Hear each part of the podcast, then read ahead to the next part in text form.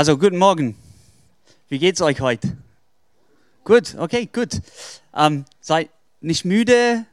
Habt ihr gut geschlafen? Ja? Nee? Okay, ich habe sehr gut geschlafen. Und was war heute Morgen, als du hergekommen bist? Vielleicht hast du mit einem Auto gefahren. Wie war es, einen Parkplatz zu finden? War es einfach? War es schwer? Keine Ahnung. Musst du die ganze Straße da hoch oder war da ein Platz der frei? Wie war's? War's gut? Und wie war's, als du reinkamst heute Morgen? War da jemand der, der dir die Hand gedrückt hat und gelächelt? Willkommen, ist so toll, dass du hier bist. Was? War da jemand? War da nicht? Ist jemand reingekommen und nicht begrüßt worden? Wie war's? Hat es dir gefallen? Hat es dir nicht gefallen? Und was ist mit deinem Sitzplatz? Sind die Stühle gemütlich? Sind die ein bisschen hart in der Popos? Könnten die ein bisschen größer sein, ein bisschen mehr so Padding da drin? Wie, wie ist es? Ist gut? Und wie ist hier drin mit der Temperatur? Kalt. Sie kann hier stehen. Also, wie ist es? In der Sommer ist es sehr, sehr heiß hier. Aber heute finde ich angenehm. Okay, ist gut. Aber wie, bei euch ist es warm genug? Ist es zu kalt? Ist es zu dunkel? Zu hell? Wie ist es für euch? Also, an was denkst du über die Leute, die sitzen dir herum? Sehen die schön aus? Miefen die ein bisschen? Oder vielleicht riechen die gut? Kommen die aus der richtigen Sozialschicht für dich? Wie sieht's aus? Wie ist es für dich? Was denkst du über den Gottesdienst soweit heute Morgen? Eine Moderation. War es gut? Könnte es besser sein? Hat Lea etwas Falsches gemacht oder richtig top gemacht? Den Lowpreis.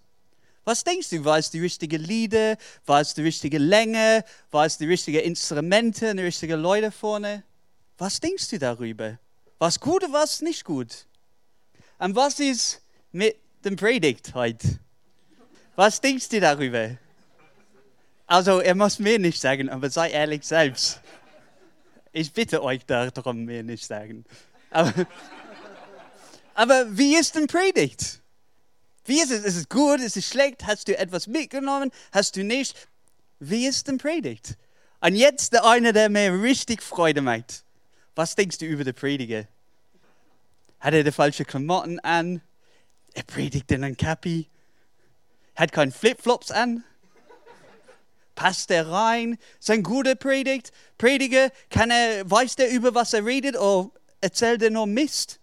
Was ist mit dem Prediger? Warum alle die Fragen? Warum alle die Fragen? Ich weiß nicht, wann ihr gemerkt habt, aber Deutsch sind die ein bisschen mehr unannehmlicher. Richtig? Unangenehm was immer, ein bisschen schwieriger geworden, als man durchgeht. Ja? Manche war sehr einfach zu antworten, die Temperatur, ja, ist gut. Ja, der Parkplatz war gut, ich habe gut geschlafen.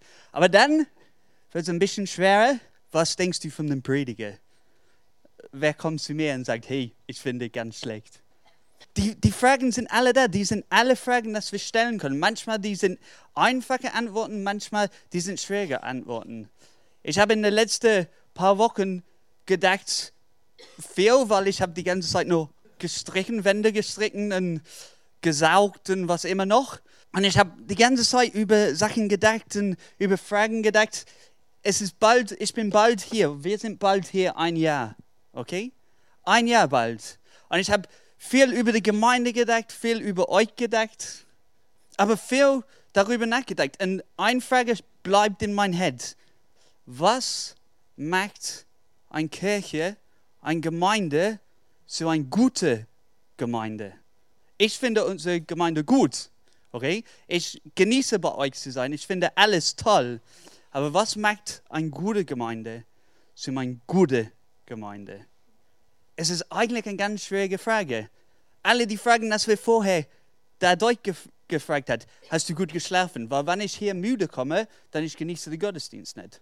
Wenn ich eine Stunde laufen muss, weil da gibt es keinen Parkplatz, dann bin ich ein bisschen angekekst, wenn ich reinkomme. Wenn es zu warm ist, dann schwitze ich und ist ganz unangenehm. Wenn es zu kalt ist, dann friere ich. Das ist noch unangenehmer, gell? Wenn ich reinkomme und jemand trifft mir bei den Tür und sagt, oh, du bist hier, schön, geh wieder nach Hause. Also das ist auch ganz nervig. Ist das eine gute Gemeinde? Wenn der Predigt ganz schlecht ist, wenn der Lowpreis ganz schlecht ist, sind die alle Sachen, dass wir nutzen können, zu sehen, wenn eine Gemeinde gut ist oder nicht. Teilweise schon. Aber ich glaube, Gottes Wort gibt etwas anderes davor oder sagt etwas anderes darüber. Und ich glaube, dass nur eine Sache macht eine Gemeinde so eine gute Gemeinde. Und ich werde das erraten. Es ist kein Geheimnis, aber ich werde es erraten. Eine gute Gemeinde ist eine Gemeinde, der Gott gefällt. Alles andere ist wurscht. Die Musik könnte schlecht sein, die Predigt könnte schlecht sein, alles hoffentlich nicht die Predigt schlecht, aber alles ist eigentlich wurscht. Aber wenn eine Gemeinde Gott gefällt, es ist eine gute Gemeinde. Nicht, wenn eine Gemeinde mich gefällt oder dich gefällt, aber wenn es Gott gefällt.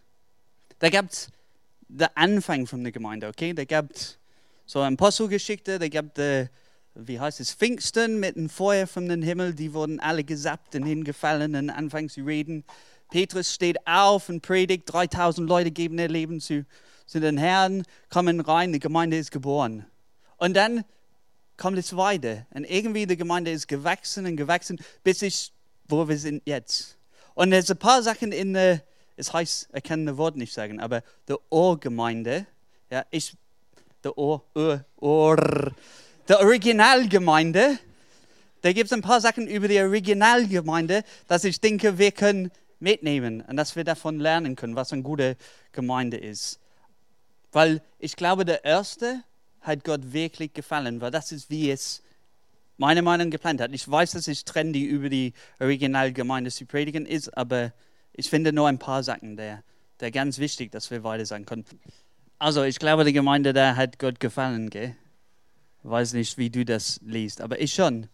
Und ich glaube, da sind drei Sachen da, dass wir mitnehmen können, was eine Gemeinde ist. Eine gute Gemeinde ist, der Gott gefällt. Und wenn ich darüber rede, ich rede besonders, wird meine Worte heute Gemeinde sein okay? Weil ich will niemanden auf den Füße treten, will ich schon, aber nicht persönlich.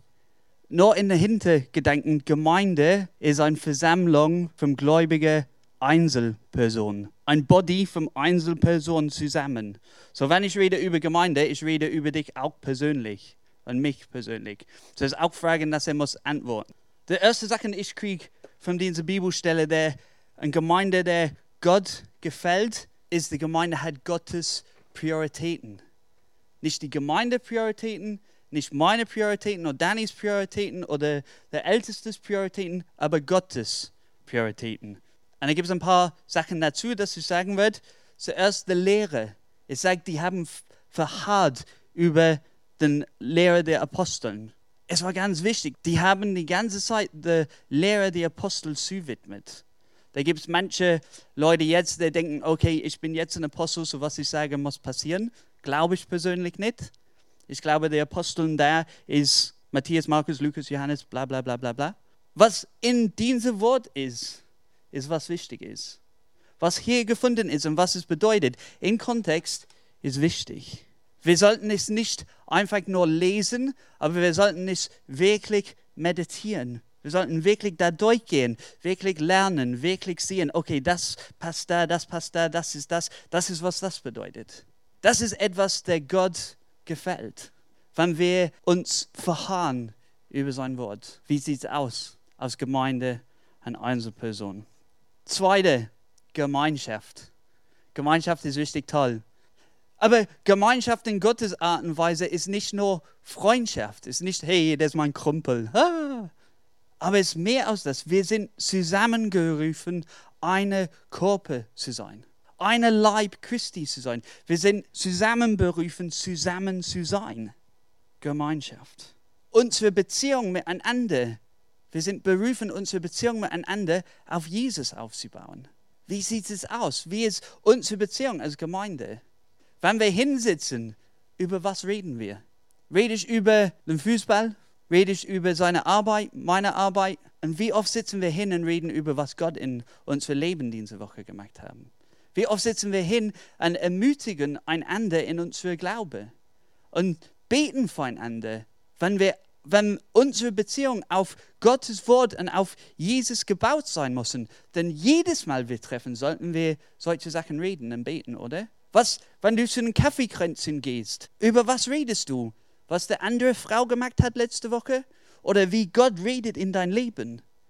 Fragen, was los ist mit der nächsten Person. Und beten für die.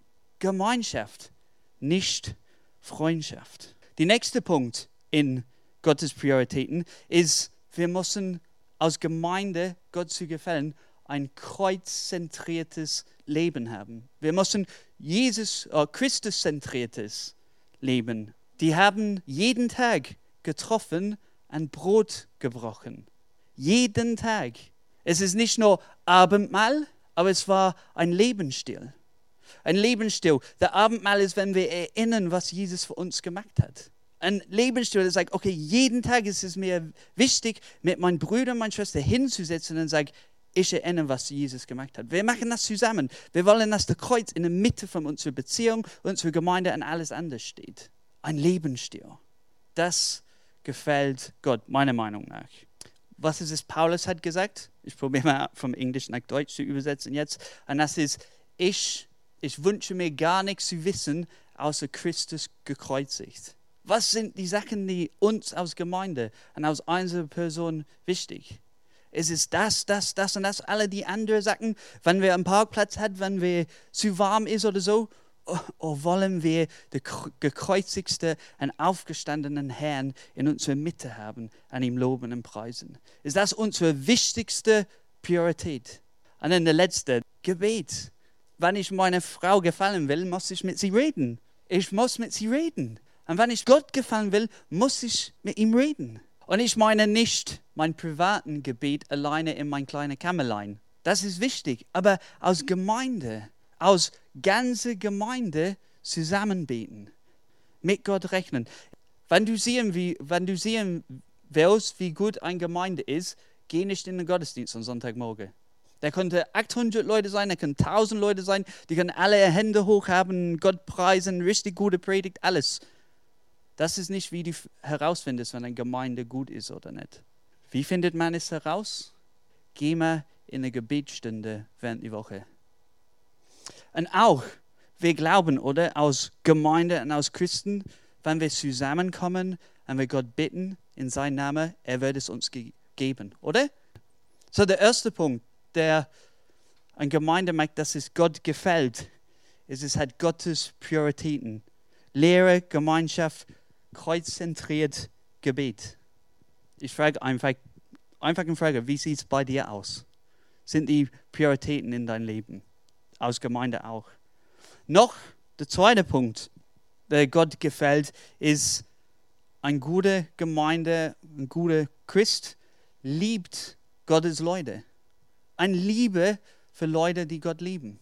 Und ich meine nicht nur eine Liebe so, hey, schön, dass du da bist, so wie ein nasser Fisch umarmen. Aber ein richtiger Sehen nach die Leute. Ein richtiger Sehen, Zeit mit dir zu verbringen. Wir, wir lesen in der, in der Bibelvers, dass, dass die haben täglich miteinander verbracht. Es ist nicht, was die gemacht haben, aber dass die es zusammen gemacht haben. Wenn, wenn Vanessa und, äh, und, ich zusammen waren, so zusammen zuerst, ich wohnte in Nordrhein-Westfalen, sie hier, und ich habe gesehen, mit, mit Vanessa zusammen zu sein, so in ein Kino zu gehen oder so. Ich wollte einfach in der Nähe sein. Das war Liebe, ist immer noch Liebe. Sehnen wir nacheinander, sehnen wir Zeit miteinander zu verbringen. Es ist mir ganz wichtig, dass ich Zeit mit euch verbringe. Liebe, als ich vorher gesagt ist keine Freundschaft. Es ist Freundschaft, aber es ist nicht nur Freundschaft. Liebe bedeutet manchmal harte Sachen sagen und hören können. Ein Beispiel von hier und von meinem Leben, okay? Jemand kommt durch die Tür, du siehst, dass das die schlecht geht, du gehst hin und sagst, na, wie geht's dir? Und die lächeln und sagen, ja gut, danke. Das ist nicht öffnen für eine Person. Das ist mich nicht aufmachen, dass die sehen, wo meine Seele ist und was, was ist los. Dass sie mir sagen, hey, ja, ist gut, danke, ich komme klar alleine. Ich sage nicht, dass die mich nicht lieben, aber die lieben mich nicht genug, sich aufzumachen. Und es geht die andere Richtung. Liebe ist auch ein Interesse an eine andere Person zu sagen. Ein Interesse. Nicht nur, äh, ja, gut, tschüss. Oder jemand steht da und du gehst nicht hin und fragst, wie es geht. Du gehst rum. Wieso? Weil du weißt, dass es dir schlecht geht. Und weißt, wenn du fragst, dann musst du da eine Stunde stehen und zuhören. Und da habe ich keinen Bock drauf. Liebe ist auch ein Interesse nehmen. Ein Interesse zu sagen, okay, was ist in dein Leben? Was kann ich darüber tun? Wie kann ich für dich beten? Wie kann ich da eine Stunde lang zuhören, wenn das ist, was hilft? Das ist Liebe, nicht nur Freundschaft. Es sagt in der, in der Bibelstelle, dass ähm, die haben Gunst bekommen von allen Menschen. Gunst von allen Leuten, die Gemeinde. Ich glaube, wenn wir lieben, wie Gott es will, wenn wir sehnen nacheinander, wenn wir alles geben, interessiert aneinander zu sein und nicht nur Freundschaft leben, aber wirklich Liebe, Gottes Liebe leben. Ich sage nicht, dass wir es nicht tun gerade, okay? Aber ich glaube, das ist, wenn Leute von außerhalb sehen, boah, ich will ein Teil davon sein. Und Liebe kommt immer mit einem persönlichen Preis. Wenn du jemanden liebst, irgendwann musst du etwas tun oder aufgeben.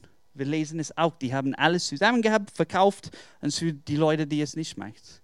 Oh, hat gar nichts.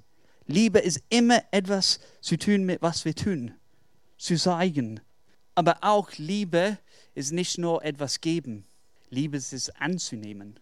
Liebe ist auch bewusst zu sein, was für andere Nöten Menschen hat, haben. Wenn wir nicht wissen, was die haben, dann wie können wir helfen? Es geht zurück zu Interesse. Eine Gemeinde, der Gott gefällt, ist einer, der Liebe hat für seine Leute, einer, der Gottes Prioritäten hat. Eine Gemeinde, der Gott gefällt, ist, dass die erwarten Gottes Kraft. Die rechnen mit Gott, dass Gott etwas tut. Die haben es da gemacht. Die haben erwarten, dass er das, die haben gebeten und gesagt, hey, du magst. Und es hat passiert. Lass uns ehrlich sein, persönlich ehrlich. Bist du hier heute Morgen mit der Erwartung, dass Gott etwas tun wird?